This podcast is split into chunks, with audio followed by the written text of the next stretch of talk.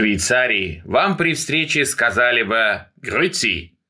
Так приветствую вас и я. Меня зовут Николай фон Эссен. Вы слушаете подкаст школы немецкого языка Dodge Online. И прямо сейчас я расскажу вам основы такой грамматической темы, как генитив.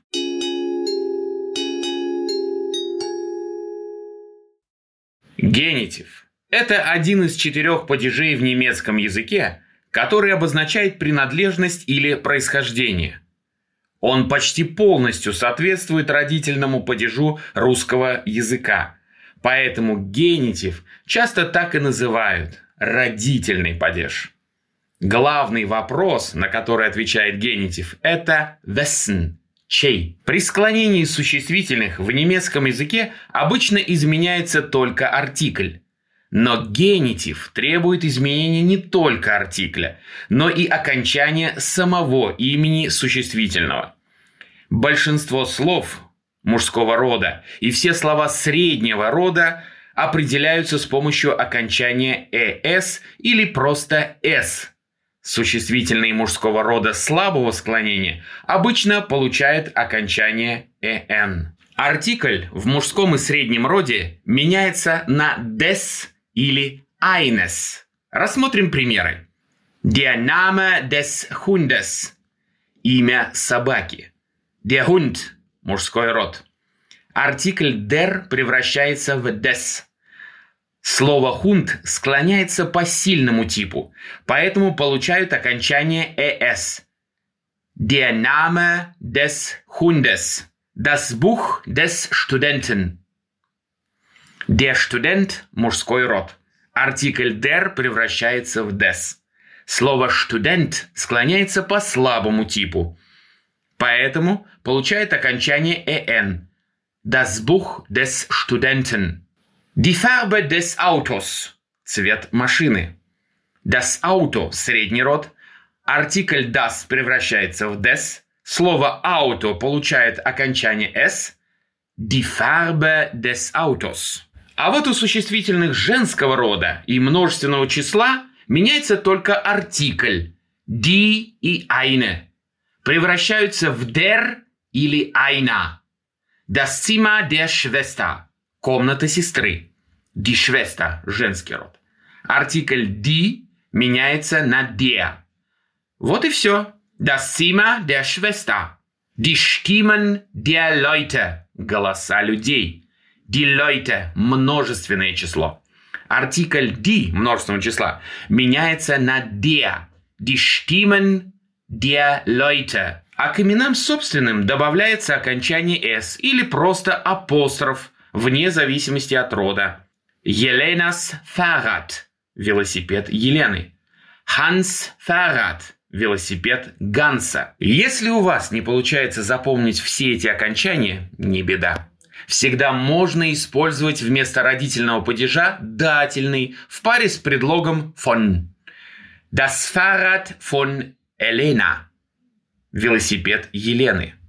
Das Zimmer von der Schwester. Комната сестры. Der Name von dem Hund. Имя собаки. В современном немецком языке генитив зачастую заменяется дативом. Так что для указания принадлежности вам не придется учить еще один падеж. Просто используйте конструкцию датив плюс von. Но не все значения генитива можно заменить дативом. Помимо принадлежности, родительный падеж может передавать, например, значение пространственного отношения. Die Tiere des Waldes – звери леса. Временного отношения – Dauer des Tages – продолжительность, продолжительность дня. Или качество – ein Mann des hohen Mutes – человек высокого мужества. Кроме того, генитив обязательно используется с несколькими предлогами, которые не могут сочетаться ни с аккузативом, ни с дативом. Самые используемые из них это штат или анштадт – вместо. Statt eines Buches – вместо книги. Während во время. Während des Unterrichts – во время урока. Trotz – несмотря на. Trotz des Lärms – несмотря на шум. Wegen – из-за. Wegen des Regens – из-за дождя. Außerhalb – за или снаружи. Außerhalb der Stadt – за городом. Innerhalb – внутри или в течение. Innerhalb des Hauses – внутри дома. Innerhalb eines Jahres – в течение года. Aufgrund – по причине или из-за. Aufgrund der schlechten Wetterbedingungen – из-за плохих погодных условий. Но можно выкрутиться и тут. Просто перефразировать предложение, чтобы избежать использования родительного падежа. Словом, многие немцы так и делают. Поэтому генитив стремительно теряет свою функциональность. А в швейцарском варианте немецкого языка родительный падеж и вовсе не используется. Но все же генитив до сих пор можно встретить в немецкой речи. Так что пропускать этот падеж не стоит. С ним надо познакомиться хотя бы поверхностно. Вот как мы с вами в этом выпуске.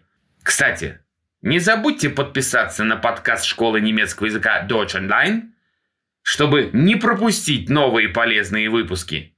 Меня зовут Николай фон Эссен, и на этом сегодня мы закончим. Bis zum nächsten Mal. Auf Wiedersehen.